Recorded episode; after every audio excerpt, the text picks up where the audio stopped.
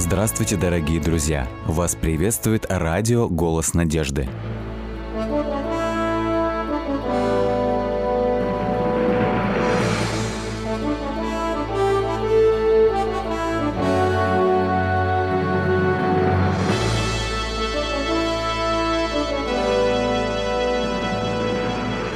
Вас приветствует радиотелецентр «Голос надежды». В эфире программа «Великие пророки Библии». В студии Александр Болотников. Их называют большими пророками. Исаия, Еремия и Иезекииль авторы самых больших книг Библии, трудно понимаемых современным читателям, однако без которых настоящий облик священного писания невозможен. Передача пятая. Иезекииль, пророк, изгнанник. Большие пророки Исаия, Еремия и Иезекииль совершали свое служение более чем две с половиной тысячи лет назад. Однако темы, которые они поднимают, касаются не только израильского народа того времени, но и современности. Мы говорили в нашей прошлой передаче о проблеме смерти души. Тема, которая очень серьезна и вызывает много вопросов – и вопросы остаются. Что же покидает человека после смерти? Что же выходит из человека после того, как он умер? Приводятся масса фактов, взвешивают вес человека сразу после смерти, и он оказывается меньше, чем вес живого человека за мгновение до смерти. Делается вывод – что душа таким образом покидает тело, и человек становится легче. Это, однако, является весьма противоречивым выводом. И если душа, по утверждению многих греческих философов, которые принято сегодня расхожее мнение, является нематериальной субстанцией, она не может иметь массу – что же происходит? Что же покидает человека? Иезекииль размышляет и над этой проблемой. В 37 главе нам показано очень интересное еще одно мистическое видение Езекииля. Езекииль – это действительно пророк, которому были открыты небесные тайны воочию – он видел престол Бога и не мог описать все его детали. Однако здесь, в этом видении, он описывает все с подробностями и без всяких двойных чтений. «Была на мне рука Господа, и Господь вывел меня духом и поставил меня среди поля, и оно было полно костей». Эта картина напоминает мне известный шедевр Верещагина «Апофеоз войны». Поле, на котором сложены горы черепов. Однако здесь в книге пророка Иезекииля происходит нечто подобное, а, но немножко с другого э, ракурса. Пророк Еремия когда-то написал в восьмой главе первом стихе – то время, говорит Господь, выбросят кости царей Иуды, кости князей его, кости священников и кости пророков, и кости жителей Иерусалима, из гробов их, и раскидают перед солнцем и луною, и перед всем воинством небесным, которые они любили и которым служили, и вслед которых ходили. Это зеркальное отражение событий, которые описал пророк Еремия, они всплывают здесь у пророка Иезекииля. Иезекииль видит это поле полное костей. И Господь обводит его кругом. И эти кости весьма сухи. И Господь задает ему вопрос. Сын человеческий, а живут ли кости сии? А Иезекииль отвечает такими словами. Господи Боже, Ты знаешь это. Это вежливая форма ответа подразумевает. Господи Боже, я не знаю. В чем проблема? Почему Иезекииль не знает, а живут ли эти кости? Дело в том, что выбрасывание костей из могилы – это страшнейшее проклятие. Вот почему из Иеремия выбирает этот образ.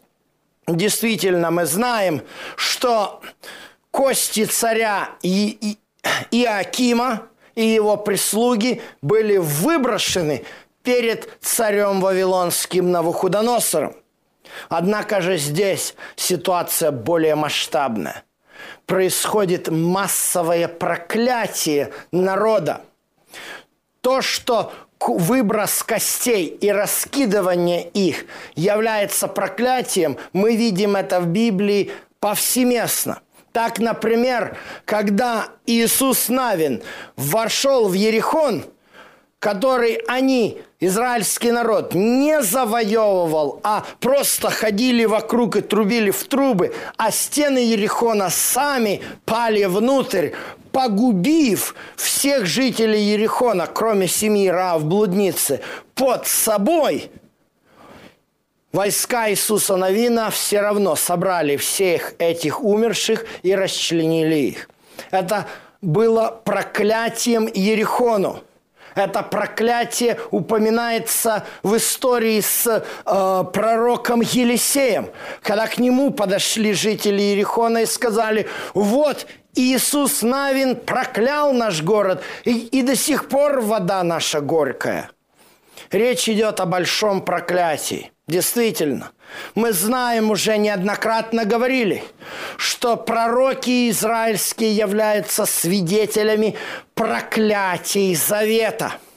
И поэтому, когда Езекииль видит эти кости, он понимает, что эти люди прокляты безнадежно – Интересно также э, подобная иллюстрация, когда пасхального агнца необходимо было есть перед исходом из Египта.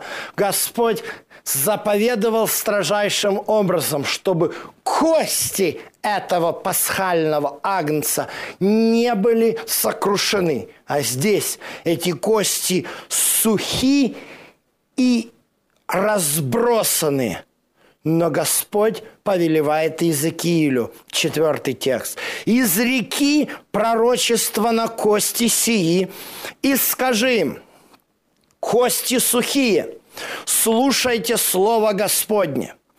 Так говорит Господь Бог костям сим. Вот я введу дух в вас, и оживете, и обложу вас жилами, и выращу на вас плоть, и покрою кожею, и введу в вас дух, и оживете, и узнаете, что я Господь. Произошел шум, и вот движение, и стали кость сближаться с костью. И видел я, вот жилы были на них, и плоть выросла, и кожа покрыла сверху. Здесь мы наблюдаем воскресение мертвых. Мы наблюдаем, как Бог своей силою способен восставить из гроба мертвого человека. Это было великой надеждой праведников библейских всегда.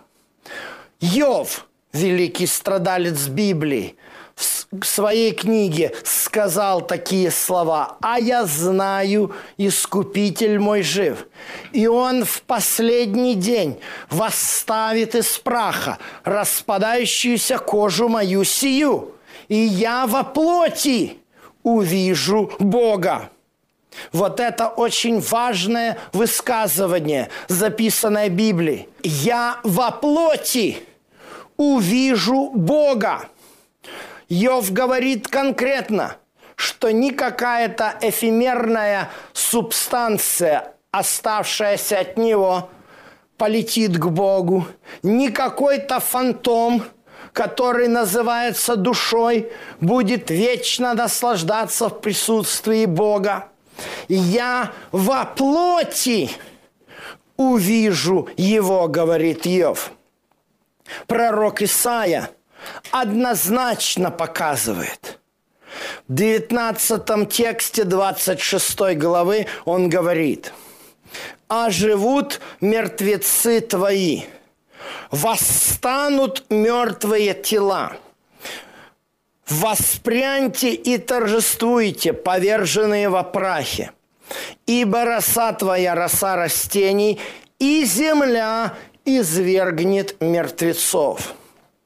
Воскресение из мертвых является блаженным упованием всякого верующего.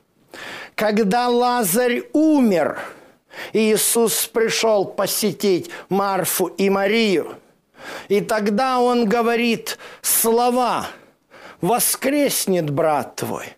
На что он получает от Марии ответ – да, Господи, знаю, воскреснет последний день. Мария знает, о чем говорит Библия. Мария не говорит, что вот ее брат сейчас на небе там наслаждается. Воскреснет в последний день.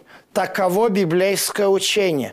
И по-другому быть не может. Задумайтесь над этой ситуацией. Очень часто мне приходится слышать утешения, которые христиане говорят людям, потерявшим близких, особенно во время похорона. Вот ваша дорогая дочь, жена, сестра, мама сейчас смотрит на вас с неба и наслаждается. Можно ли наслаждаться с неба сегодня этим грешным миром? Давайте представим себе ситуацию, когда безвременно скончалась женщина, мать троих детей. И вот она поднялась на небо. И это, по идее, должен быть рай. И она оттуда смотрит. Она смотрит и видит, как ее муж сначала с горя спился – а потом как он нашел какую-то женщину, которая не может быть нормальной матерью ее детям. Она видит, как ее старшая дочь принимает наркотики. Она видит, как ее младший сын каждый день плачет о ней и говорит, мамочка, мамочка, где ты? Это что? будет существование этой женщины там наверху на небе, что она смотрит, Будет это у нее вызывать улыбку, будет это рай, то будет чистый ад. Невозможно жизнь какого-то человека в раю сегодня, если этот мир полон греха и беззакония. И поэтому Господь Иисус говорит, «Я есть воскресение и жизнь. Всякий верующий в Меня – даже если умрет, оживет. После чего он демонстрирует свою великую силу и подходит к гробу, где Лазарь уже находится три или больше дня и требует, чтобы отвалили камень. И говорит Лазарю, выйди, и Лазарь выходит. И он живой. Он воскресший. Вот что есть воскресение. Это не какой-то мистический процесс. Это реальное восстановление человека, полноценного человека, таким, каким создал его Бог при творении. Ибо нам сказано, что Бог сотворил нас из праха земного, тело сотворил, химические элементы вдохнул человека дыхание жизни, дух и стал человек живой душой. Эти три компонента – дух, душа и тело – они целостны и едины в человеке. Мы говорили с вами о том, как душа человека умирает – и что из себя представляет душа. Однако же в конце книги «Экклезиаст» премудрый Соломон говорит о том, что прах возвращается в землю, а дух возвращается к Богу, который дал его. Что такое дух? Слово еврейское «руах» оно означает дыхание, ветер, действительно. Наша способность дышать – это первооснова нашей жизни. Если мы не дышим, наша кровь не насыщается кислородом. Кислород – это то, что заставляет наше тело не гнить, а быть живым, наши органы функционировать, наши клетки делиться и делает нас живыми, думающими, разумными существами. Как только человек теряет способность дышать, над ним нависает угроза. Очень часто случается, когда человек э, имеет сердечный приступ, инфаркт, и теряет дыхание. Когда человека привозят в реанимацию, в первую очередь его ставят на вентилятор.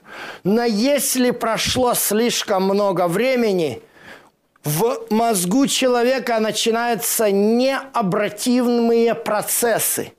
И тогда человек может продолжать существовать, но это уже не есть полноценная жизнь. Он не в состоянии реагировать, видеть, слышать, говорить. Об этом состоянии сегодня ведут многочисленные споры специалисты. Но в любом случае, когда врач говорит о том, что слишком много времени прошло, когда тело человека было бездыханно, мы ничего не можем сделать церебра распалась безвозвратно. И это серьезная проблема. Вот что делает человеку дух.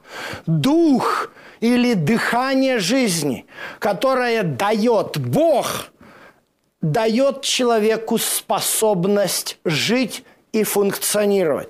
Вот почему, когда Бог создает из химических элементов, из праха земного тело человека, Он дает ему эту искру жизни, которую и забирает по смерти человека. Получается, книга «Бытия», вторая глава, и седьмой текст говорят нам о процессе сотворения человека – а книга «Экклезиаст», описывающая смерть, показывает нам обратный процесс. Тело превращается в прах, разлагается по химическим элементам, а дух, вот эту искру жизни, Господь забирает. Но именно и это делает Господа Бога нашим жизнедателем. Всякий раз, когда Господь забирает эту искру жизни, Он способен ее вернуть. И вот это происходит, описано в книге Иезекииля. Он видит это явно. А живут ли кости сии? Эти проклятые сокрушенные кости.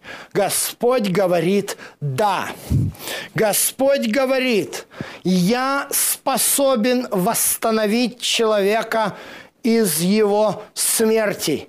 Я способен снять проклятие» это очень важно. Сегодня очень многие люди озабочены тем, что на них лежит какое-то проклятие. И куда они идут? Они идут к всевозможным спиритистам, экстрасенсам, которые говорят, что они знают, как снять проклятие. Никто не знает и не умеет снять проклятие, кроме самого Бога. Бог контролирует все. И Бог знает, что самое главное проклятие, которое лежит в народе человеческом, это проклятие греха, которое сделало из бессмертного человека смертное существо. И только Бог может снять это проклятие. Исаия как-то написал, может ли забыть мать свое малое дитя? И, к сожалению, может. Но пророк говорит, я, Господь, не забуду вас.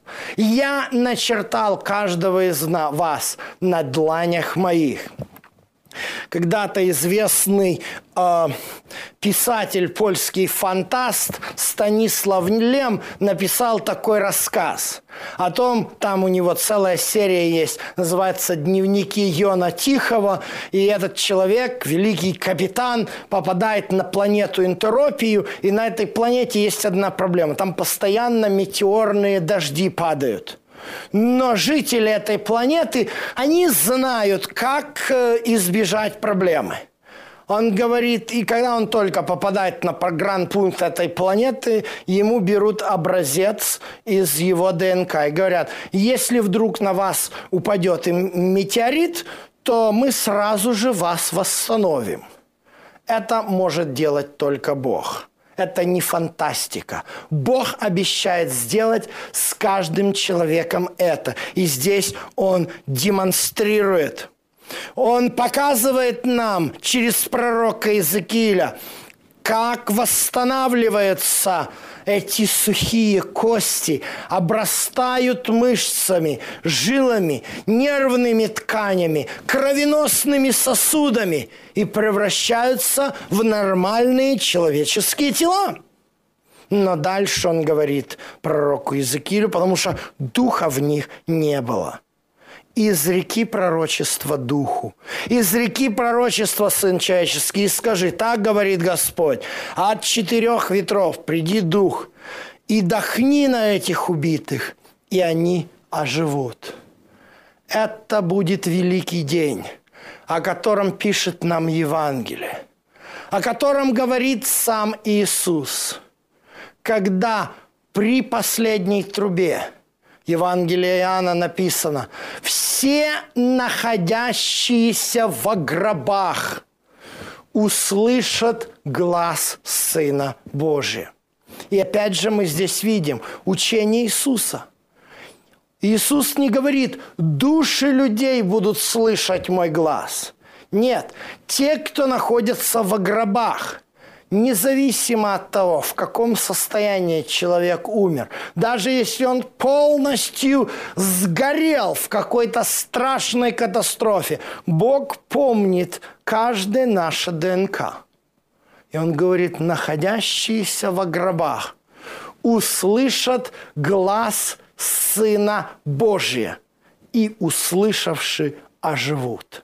Вот какую истину дает нам Господь. Великую надежду. Ну и как по-другому? Представьте себе, если только одна душа получает спасение. А что с телом?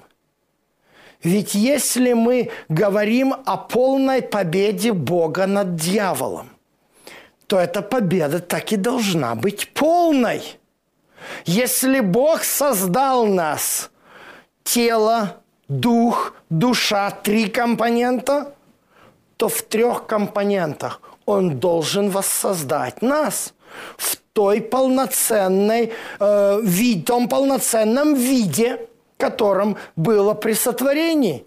Иначе мы тогда скажем, Бог ошибся. Бог создал нам тело, которое побуждает нас грешить, Бог не прав. Давай выбросим это тело, оставим только душу. Нет, Бог никогда не ошибается. Бог дает нам великую надежду на полное окончательное воскресение вечная жизнь, которой мы будем полноценными в том виде, в котором Он создал нас при творении.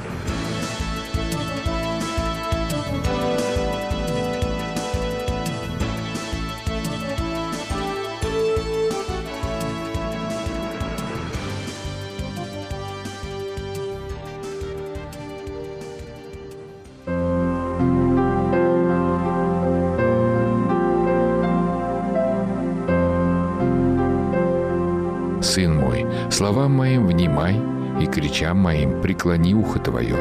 Да не отходят они от глаз твоих. Храни их внутри сердца твоего, потому что они — жизнь для того, кто нашел их, и здравие для всего тела его». Книга притчи, 4 глава, стихи с 20 по 22.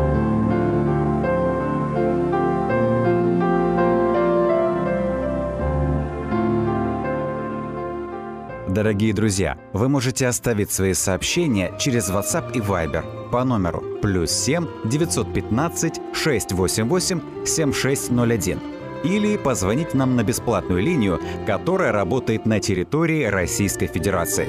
Номер 8 800 100 ровно 1844. 8 800 100 ровно 1844.